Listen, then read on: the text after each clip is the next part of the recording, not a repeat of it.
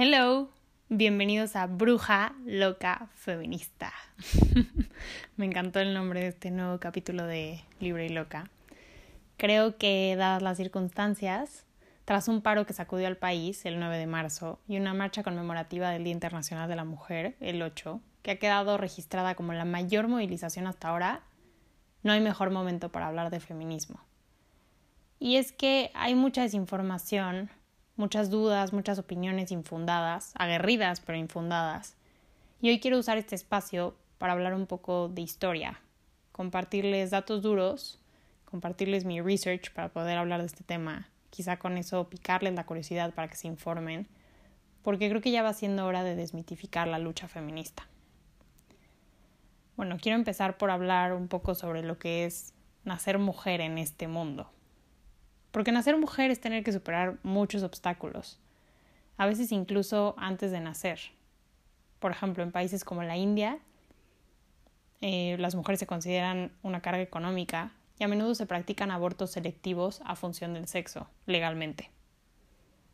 Cada año, 200 millones de niñas en 30 países entre África y Asia son sometidas a mutilación genital. Una práctica que muchas veces resulta mortal y no tiene absolutamente ningún beneficio. Entonces la siguiente pregunta es ¿por qué se hace? Pues está asociada a modelos culturales de feminidad y recato. Estas personas piensan que las niñas deben de ser puras y para ello hay que eliminar las partes de su cuerpo que se consideran propensas al pecado, quitarles la posibilidad de sentir placer porque eso está reservado únicamente para los hombres. En Afganistán, el 75% de las mujeres no saben leer ni escribir porque no tienen acceso a educación, lo cual reduce considerablemente sus posibilidades de vida. Anualmente, 700 millones de niñas se ven forzadas a casarse con hombres mucho mayores que ellas, y en su mayoría se convierten en víctimas de abuso sexual. 22 millones de niñas y mujeres al año se ven obligadas a abortar en malas condiciones, arriesgando su salud y su vida. En algunos países como Senegal pueden incluso terminar en la cárcel porque esto se considera una práctica ilegal. En edad adulta, muchas mujeres se enfrentan con discriminación a veces tan arraigada que lleva a la violencia. Muy a menudo ni siquiera se encuentran seguras en sus casas, debido a los abusos físicos, psicológicos y sexuales a los que las someten sus parejas y sus familiares. Las mujeres más afortunadas del mundo debemos luchar por igualdad de salarios, de derechos y de oportunidades. Debemos luchar por respeto básico y por preservar nuestra salud física y mental, aun cuando estas cosas no se tomen en cuenta, muchas veces ni dentro de una relación interpersonal, o sea, de amor o amistad, ni dentro de los servicios de salud y los órganos reglamentarios del gobierno. Se me corta un poquito la voz hablando de esto. no sé si, si se va entendiendo ¿no? nuestro enojo, nuestra frustración, nuestra rabia, nuestra tristeza colectiva a nivel mundial. Pero por si acaso, les comparto datos de mi país, que seguramente es el país de muchos de los que están escuchando este podcast, México. Las mujeres en México somos el 51.1% de la población. El 21% ha sufrido violencia económica por su pareja, o sea, la falta de libertad en la realización de gastos necesarios para cubrir necesidades. Y muchas veces por esta violencia, por no dejarlas trabajar o condicionarles una mesada, estas mujeres no pueden escapar de hogares abusivos y viven en realidades de chantaje y violencia constante. En promedio, en este país una mujer le dedica 2.5 veces más tiempo al hogar que un hombre. La brecha salarial es del 21% entre los 25 y los 44 años de edad. Somos más del 40% de la fuerza laboral en México. El 73% nos sentimos inseguras en la calle. El 64% de los casos la violencia la ejercen parejas y exparejas. En los primeros dos meses del 2020 se han asesinado a 254 mujeres. En México mueren en promedio 10 mujeres al día. Diariamente, 34 niñas quedan embarazadas por violación. Y se sabe que el 99% de las violaciones no son atendidas. Ese es el panorama general de la mujer en México. Esos son los números que reflejan por qué estamos hartas Estamos cansadas de que nos maten, de que nos violen, de que se nos considere ciudadanos de segunda clase y por ende no se tome en cuenta nuestras necesidades. El 8 de marzo se dijo que marchamos 80.000 personas.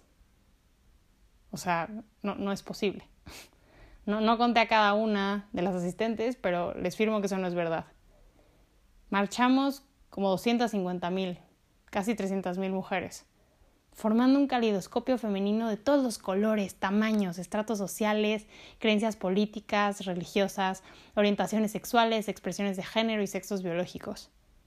Algunas vestían de negro, otras iban vestidas de brujas, literal, con túnicas, máscaras y sombreros. Una gran mayoría íbamos de morado. Desde arriba parecíamos jacarandas inundando las calles. Algunas llevaban tambores, otras pancartas, pero todas, sin importar nuestra edad ni origen, gritamos, cantamos la alerta feminista en un rugido unísono exigiendo que el gobierno nos contara bien, porque no somos una ni somos cien, somos todas, pidiendo a quien nos escuchara que no fuera indiferente a tantas muertes y maltrato, así como le pedimos a otras mujeres que escucharan y entendieran que esta es su lucha. Salimos a la calle buscando justicia y un alto a la violencia en nuestra contra. En un país que hoy más que nunca tenemos claro que es machista, misógino, homófobo e ignorante. Se sintió una energía que no había sentido nunca, o sea, les juro, pienso en eso y se me pone la piel china había un sentimiento súper fuerte de unidad, una energía como de acompañamiento, de seguridad entre nosotras, de fuerza en la sororidad. Me encanta que cada día esa palabra se vuelve más cotidiana, más escuchada, sororidad. Es muy bonita. Pero bueno, también se nos veía solemnes, porque todos esos sentimientos están entintados de una profunda rabia contenida y desesperación. En mi contingente nos cruzamos con algunas encapuchadas, y no les voy a mentir, nos pusimos nerviosas. Sabíamos que no iban a hacernos daño, pero uno siempre se pone un poco nervioso a la vista de máscaras, bats y destrozos. Comenzaron a escucharse petardos, a la altura de la Alameda ya había restaurantes con los vidrios rotos, se escuchaban golpes contra las vallas que protegían los recintos gubernamentales y las estatuas, y de pronto nos inundó la bruma de una bomba de gas de colores que te picaba los ojos. Era un grupo pequeño, a diferencia de lo que los medios quieren hacer creer. De las miles de mujeres que íbamos, este grupo no pasaba de quince. Rompían los vidrios de los kioscos de revistas, pintaban abajo el patriarcado y mi cuerpo es mío sobre las paredes. Y aunque me sentía ajena a la forma de actuar, nada de esto me dio coraje, o sea, es su forma de expresar la rabia que sienten y está bien.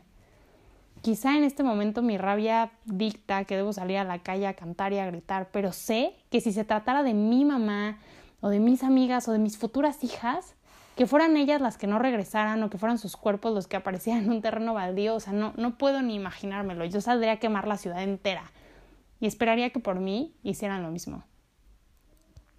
Al final se trata de una revolución. Y no sé de una revolución que haya sido pacífica. O sea, hoy no tenemos un rey, tenemos un presidente. Y eso no se pidió como un favor, ni con una cartulina con letras de colores y diamantina rosa. Hoy Tenochtitlán ya se bajó una catedral, y la lóndiga de granaditas tiene cicatrices de bala y jaulas colgando de cada esquina. Hoy, si no hubiera sido por las sufragistas, por esas mujeres que se encadenaron a oficinas de gobierno y también las bombardearon, no podríamos votar, ni ir a la universidad, ni decidir si queremos trabajar, o quedarnos en casa, casarnos o no, tener hijos o no. Nada de esto se ha logrado sin golpes y revueltas. Y si así tiene que ser, así será, porque resulta doloroso ver cómo con cifras brutales como las que les enlisté al principio, con tendederos en todas las universidades del país donde se denuncia el acoso, con miles de relatos de abuso que circulan por las redes y hechos atroces sobre los que leemos diario en las noticias, haya tantas personas, tantos hombres y mujeres que dicen que no entienden el movimiento, sobre todo tantas mujeres que dicen que no las representa. He leído suficiente en redes sociales como para darme cuenta de que no saben ni qué significa la palabra feminismo. No, no es una doctrina que incita el odio hacia los hombres, ni debería de estar asociada a los villanos de la Segunda Guerra Mundial porque no somos asesinas, de hecho nos están matando. Lo único que queremos las feministas es la equidad social, política y económica de los sexos. Queremos lo que los hombres tienen, no porque queramos ser hombres ni porque seamos iguales, sino porque son la facción humana de la Tierra que tiene respeto, seguridad y oportunidades sin tener que pedirlas, sin tener que luchar por ellas. Queremos eso. Piénsenlo así. A nosotras nos pagan menos, aun cuando tengamos los mismos trabajos. Opinan sobre nuestra salud reproductiva y la libertad sobre nuestros cuerpos sin compartir nuestros síntomas y dolores. Nosotras caminamos solas por la calle, aferradas a nuestras llaves que cuelgan por entre los dedos a modo de arma improvisada, con la esperanza de que no, pero en la precaución de que si alguien llega con intenciones de lastimarnos, tocarnos o secuestrarnos, podamos defendernos. Todas, y en la marcha leyendo las cartulinas me quedó mucho más claro, hemos atravesado alguna vez por una situación de violencia o acoso, desde un piropo grotesco, un chiflido incómodo y una caricia malintencionada, hasta golpes y violaciones. No hay mujer que pueda decir que no lo ha padecido. Y sin embargo, no conozco un solo hombre que pierda el sueño planeando la ropa que se va a poner al día siguiente, en medida de si va a salir a la calle solo o acompañado, si regresa tarde o temprano a su casa, o si tendrá que usar el transporte público. De hecho, pienso mucho en eso, ¿saben?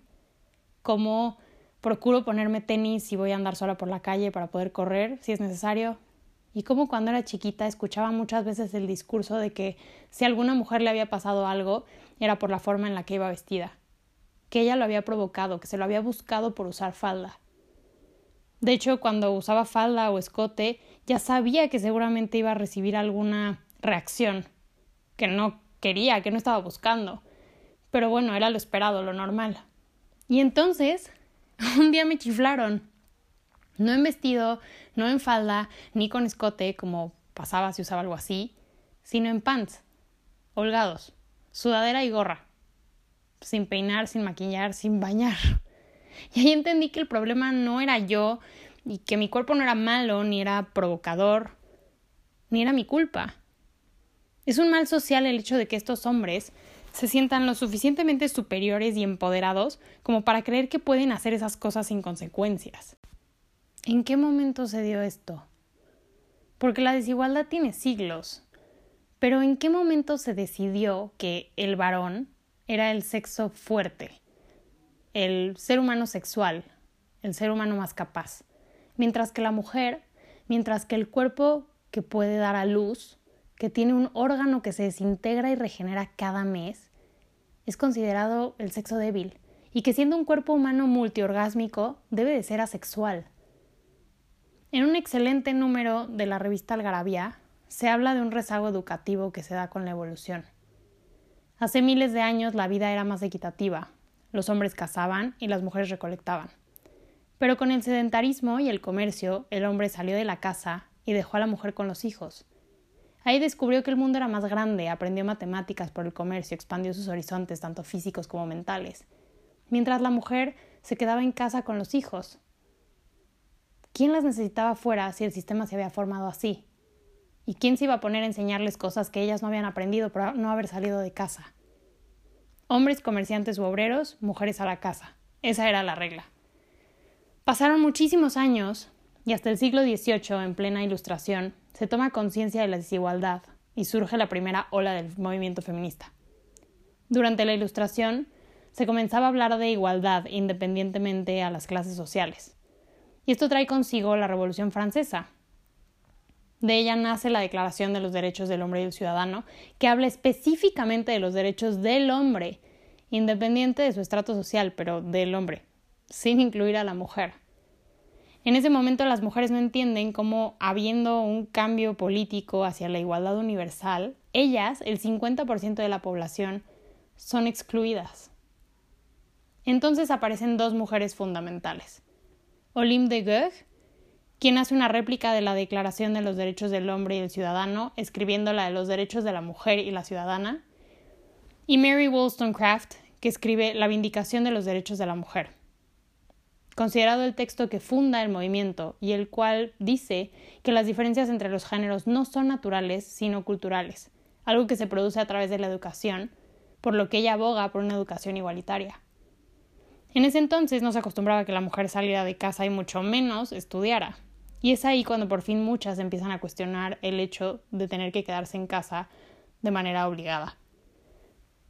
Ante estas primeras reivindicaciones femeninas, se responde con una represión brutal. O sea, Olympe de Gaulle es guillotinada, muchas mujeres terminan en la cárcel y se imponen reglas como la de que las mujeres no puedan reunirse en privado ni en la calle en grupos de más de cinco, y regresan al código napoleónico que dice que las mujeres no tienen derechos políticos ni civiles y tienen que obedecer a sus maridos. La segunda ola del movimiento feminista llega con el sufragismo, que ya no se queda en movimiento intelectual, sino que se vuelve un movimiento de acción. En 1848, en Seneca Falls, en Estados Unidos, se expone la Declaración de Sentimientos, que busca reivindicar los derechos civiles, la educación igualitaria y el voto de la mujer. Hacen hincapié sobre todo en este último, pensando que, una vez que puedan votar, los demás derechos vendrán solos. Y así comienzan a defender sus derechos en masa con manifestaciones, foros, panfletos, carteles. ¿Les va sonando? Bueno, lo mismo pasa en Inglaterra, solo que ahí no son tan pacientes y tienen otras formas, como les dicen ahora. Ahí también hacen huelgas de hambre, encadenamientos, sabotajes a líderes políticos, bombardeos e incendios. Entonces ocurre la primera victoria. Las mujeres empiezan a poder votar. En Inglaterra a partir de 1918, en Estados Unidos a partir de 1920, aunque solo las mujeres blancas, y en México hasta 1953. La tercera ola del feminismo llega entre las dos grandes guerras. Y me encanta porque Simone de Beauvoir llega a remover conciencias con su libro El segundo sexo, que tiene ideas muy progresistas. Tiene una frase famosa que dice no se nace mujer, se llega a serlo.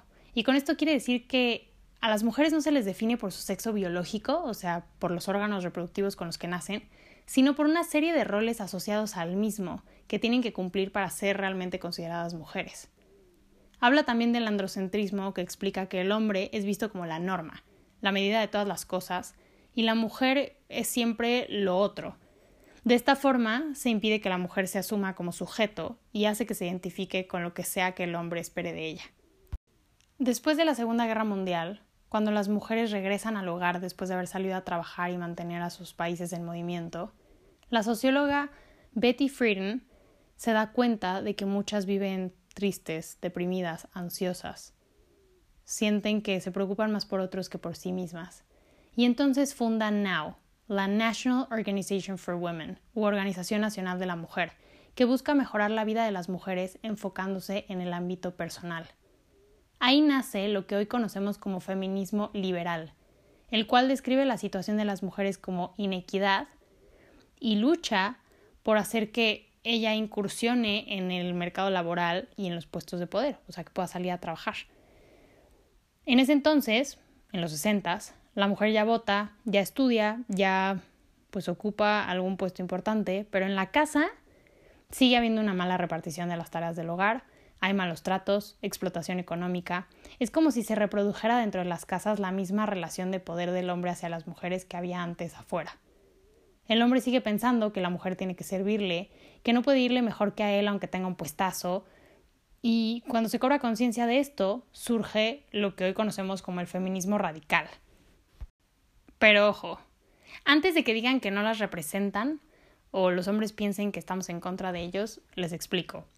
Radical se refiere a raíz, porque es desde la raíz desde donde hay que atacar el problema. ¿Y cuál es la raíz?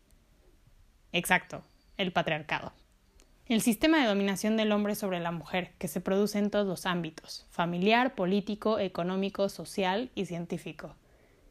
De nuevo surgen marchas, pero ahora abogando por la descosificación de la mujer, o sea, por dejar de verla como objeto para puro placer del hombre. Se abren centros ginecológicos, centros de apoyo a mujeres maltratadas, guarderías para que puedan salir a trabajar. El feminismo radical hace que el día a día de la mujer del siglo XX vaya siendo mejor. En los 90, se toma conciencia de que no existe un solo modelo de mujer. Como dije antes, somos un caleidoscopio, de muchos tamaños, formas, creencias, sexos biológicos, expresiones de género y orientaciones sexuales. Y entonces han surgido múltiples ramas del feminismo que toman en cuenta la individualidad de cada mujer. Ejemplos: transfeminismo, feminismo de color, feminismo postcolonial, teoría queer. A lo largo del siglo XXI, se ha ido adquiriendo mayor conciencia de la desigualdad de la mujer y han surgido movimientos sociales como Me Too, donde millones han denunciado públicamente sus experiencias de abuso por parte de los hombres, como hacen aquí en México quienes denuncian con el hashtag Yo sí te creo y ni una más.